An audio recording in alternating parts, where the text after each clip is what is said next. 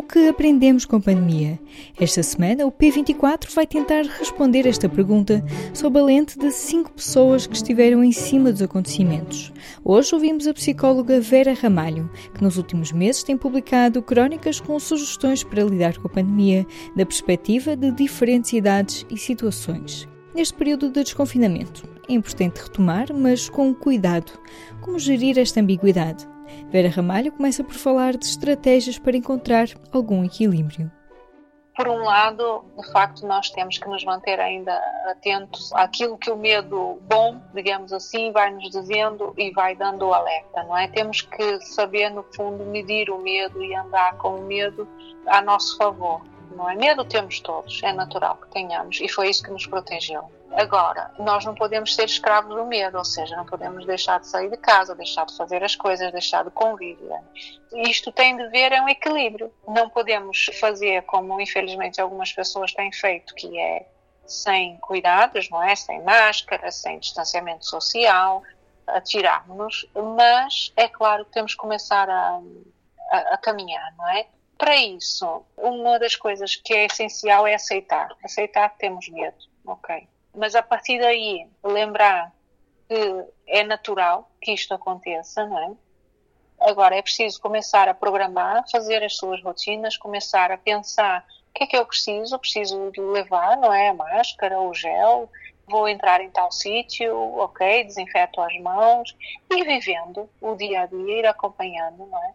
Uma coisa muito importante, as pessoas têm que estar atentas àquelas notícias que são fidedignas, não é?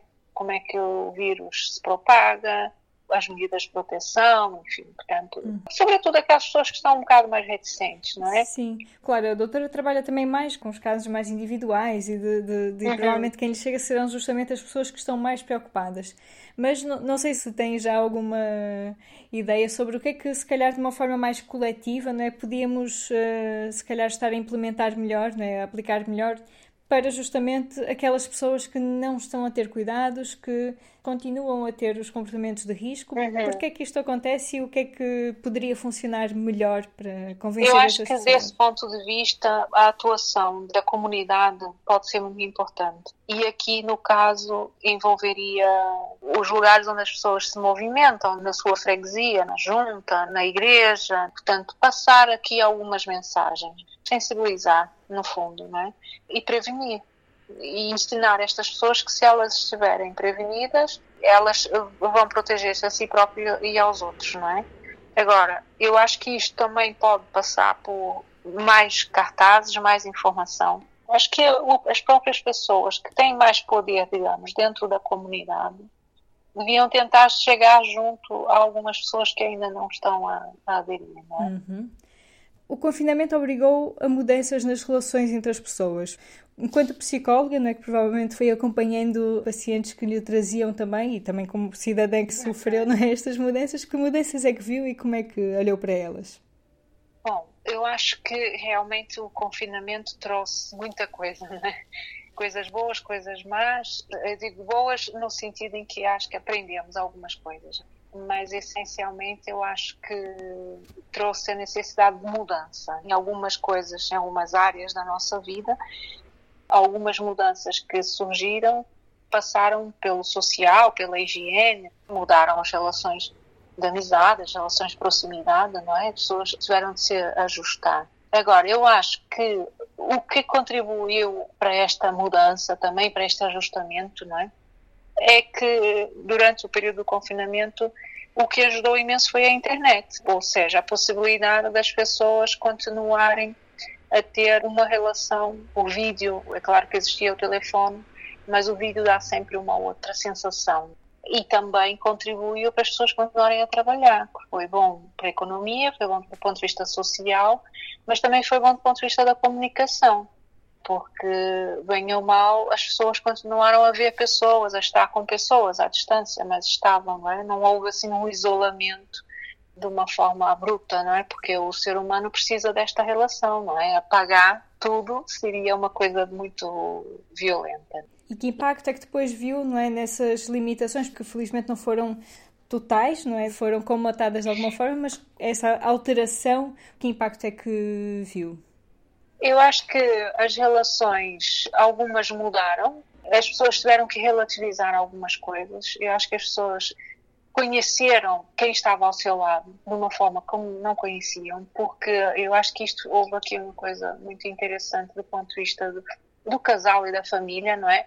Uh, em que as pessoas descobriram como é que é o trabalho do meu marido, do meu o estudo do meu filho, uhum. não é? Como é que o professor dá aula, enfim. Embora, obviamente, as coisas não são iguais. Nós não estamos em vídeo como estamos no, no local. Agora, do ponto de vista de uma relação muito importante e que eu acho que isto houve aqui um abalo mais uh, significativo foi com aquelas pessoas que perderam os seus familiares. Perdemos aqui aquela parte das cerimônias, não é? Que uhum. juntavam, no caso, o funeral. E isto, do ponto de vista da relação que nós tínhamos uhum. com aquela pessoa que morreu, isto também toca muito, não é? E esta parte do luto eu acho que foi uma das coisas mais dramáticas desta pandemia. E uma pessoa que perdia alguém não tinha aquela parte do abraço, do beijo, do conformar, não é? E quem perdeu não conseguiu ver a pessoa, despedir-se, enfim. Isto também faz parte da relação com a pessoa que morreu. E as outras questões que também já existiam cresceram, né? Questões de ansiedade, de depressão também. Não sei se já sim, esses sinais sim. que chegam ao consultório já. As... Sim, algumas pessoas que já antes apresentavam quadros de ansiedade sentiram-se mais ansiosas. A própria venda de ansiolíticos e antidepressivos aumentou durante a pandemia.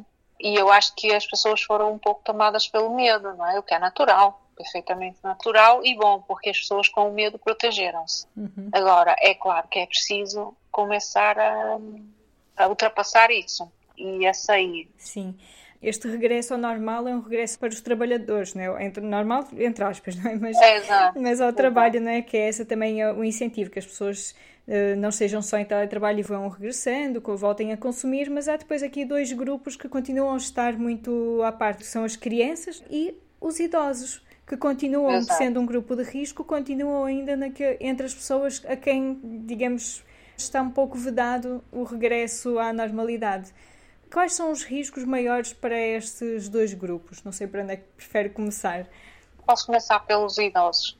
Eu acho que a restrição dos contactos físicos, não é? E em consequência da troca emocional que isto traz, não é? Quando nós estamos com os nossos pais, com os nossos avós, enfim, há sempre um, um afeto, não é?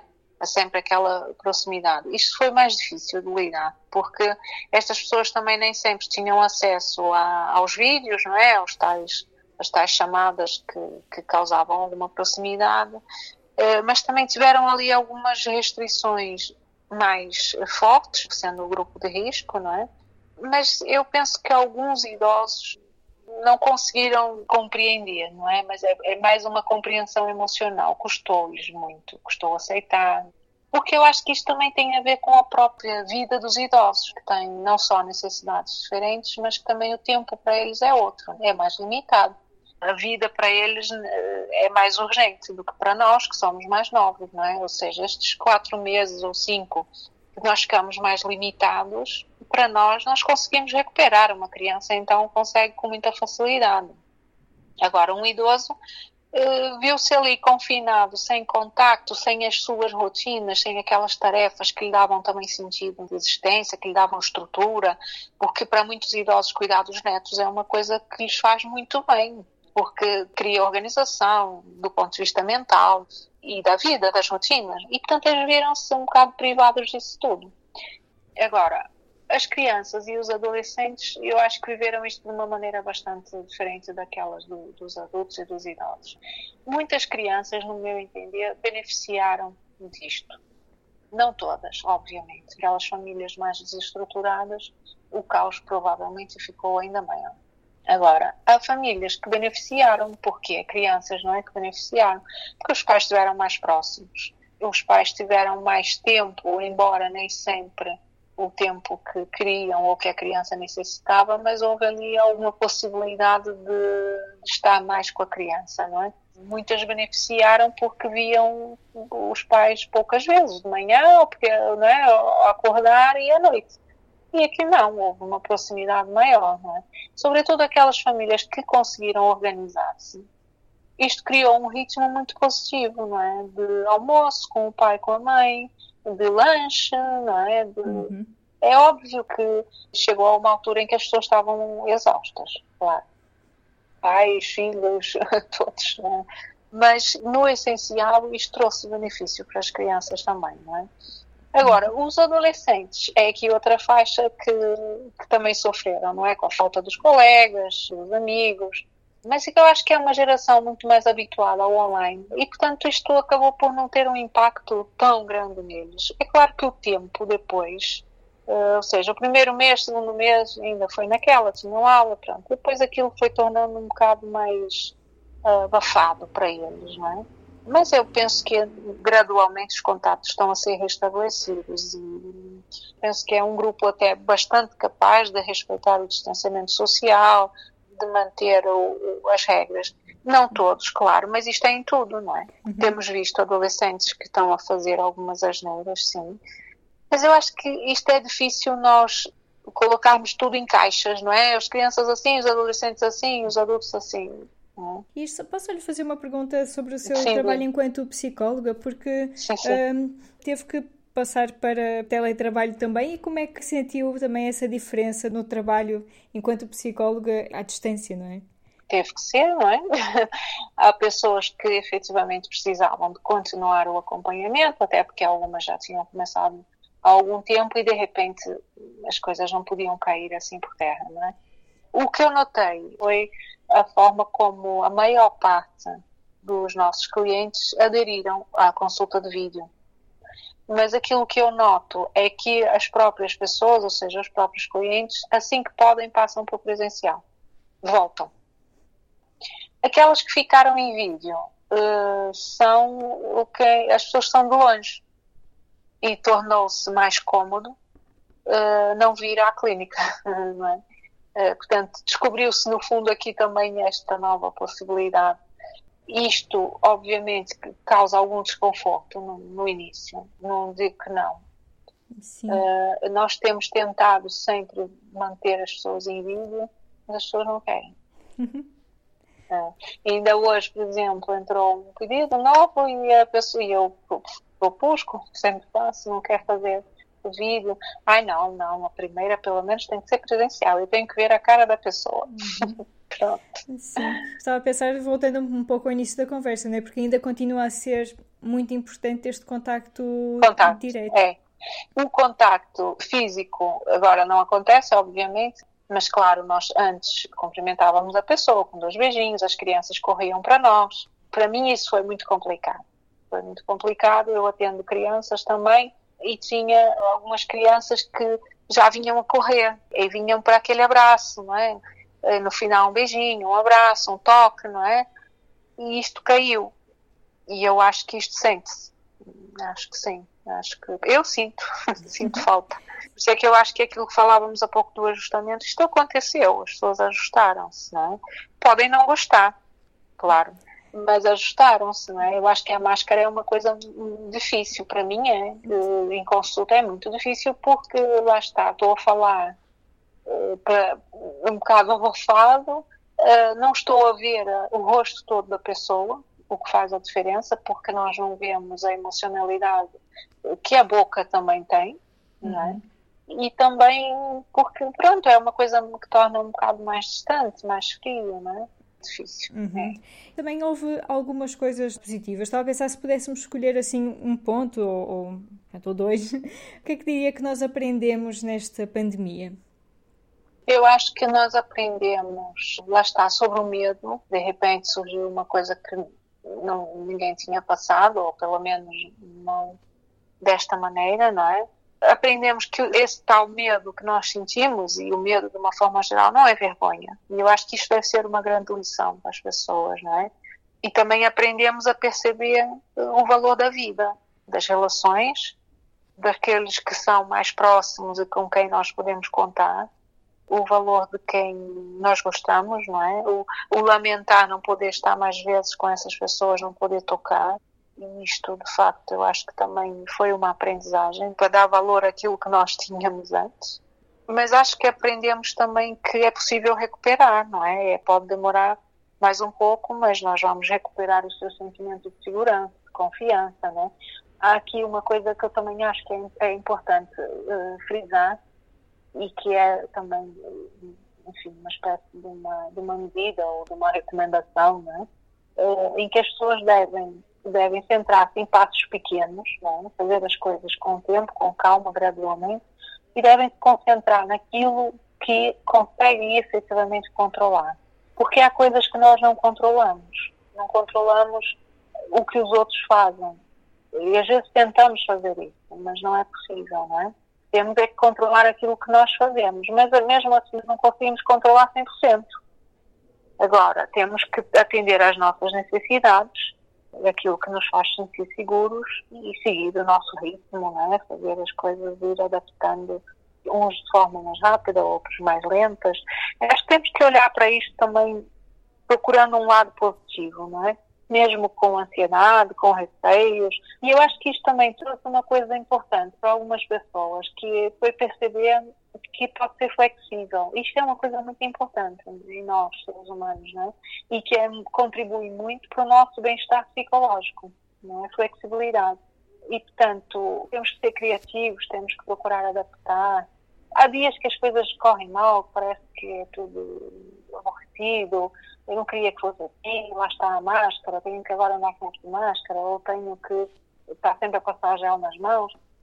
Pronto, temos que flexibilizar, olha, é sim, tem que ser, causa desconforto, mas também vamos descobrindo coisas boas sobre nós, sobre os outros, sobre a nossa família. Vamos descobrir que afinal tínhamos algumas competências que nem sabíamos, ou até vemos isso nos nossos filhos isso é bom, e as pessoas têm de olhar também um pouquinho para isso assim, não é? Uhum. Com cuidados, cuidar de si próprio, ter um bom estilo de vida, não é? Agora, e esta questão da flexibilidade é de facto é muito importante. Nós percebemos e, há pessoas que perceberam, não é? O quão flexíveis podem ser. E isto ajuda na questão até do controle, em que nós tentamos controlar tudo, ok, não, temos que flexibilizar, não é? Se calhar as crianças não estão a cumprir com tudo, ok, mas estamos a fazer o que é possível, não é? Descobrimos que somos todos humanos, não é? E, portanto, temos... É, e acho que isso também foi importante, também foi muito importante. Descobriu-se ali que realmente a vida tem valor, não é? E descobrimos que se a gente não responder a um e-mail hoje, ok, responde amanhã, flexibilidade, não é? É claro, não se pode cair no, nos extremos, nem tanto ao mar, nem tanto à terra. Não deixar de fazer, mas pronto, criar ali algum espaço para haver assim estas mudanças e estas até conquistas, não é? Eu acho é que nós vamos ter que fazer um pouco contas também à vida sobre a forma como nós trabalhamos, as prioridades que nós damos à vida, às coisas mais importantes para nós, o que é que nós estamos a deixar de viver, muitas vezes por trabalhar demasiado, o tempo que estamos com os nossos filhos, com os nossos sobrinhos, com os nossos queridos, não é? Em que às vezes estamos pouco tempo porque, ah, agora vou trabalhar, deixamos de viver, deixamos de ter lazer, não é? E, e eu acho que isto também merece aqui, até do ponto de vista social, né? por exemplo, o teletrabalho, para algumas pessoas funcionou bem e, portanto, surge aqui esta nova abertura, né, desta necessidade de, calhar, de reajuste. Tocamos novamente na flexibilidade. Isto é que eu lhe dizia que a flexibilidade faz muito, não é? Este foi mais um P24. Na contagem decrescente para as férias, acompanhe esta semana cinco entrevistas sobre o que aprendemos com a pandemia. Eu sou a Aline Flor. Até à próxima. O público fica no ouvido.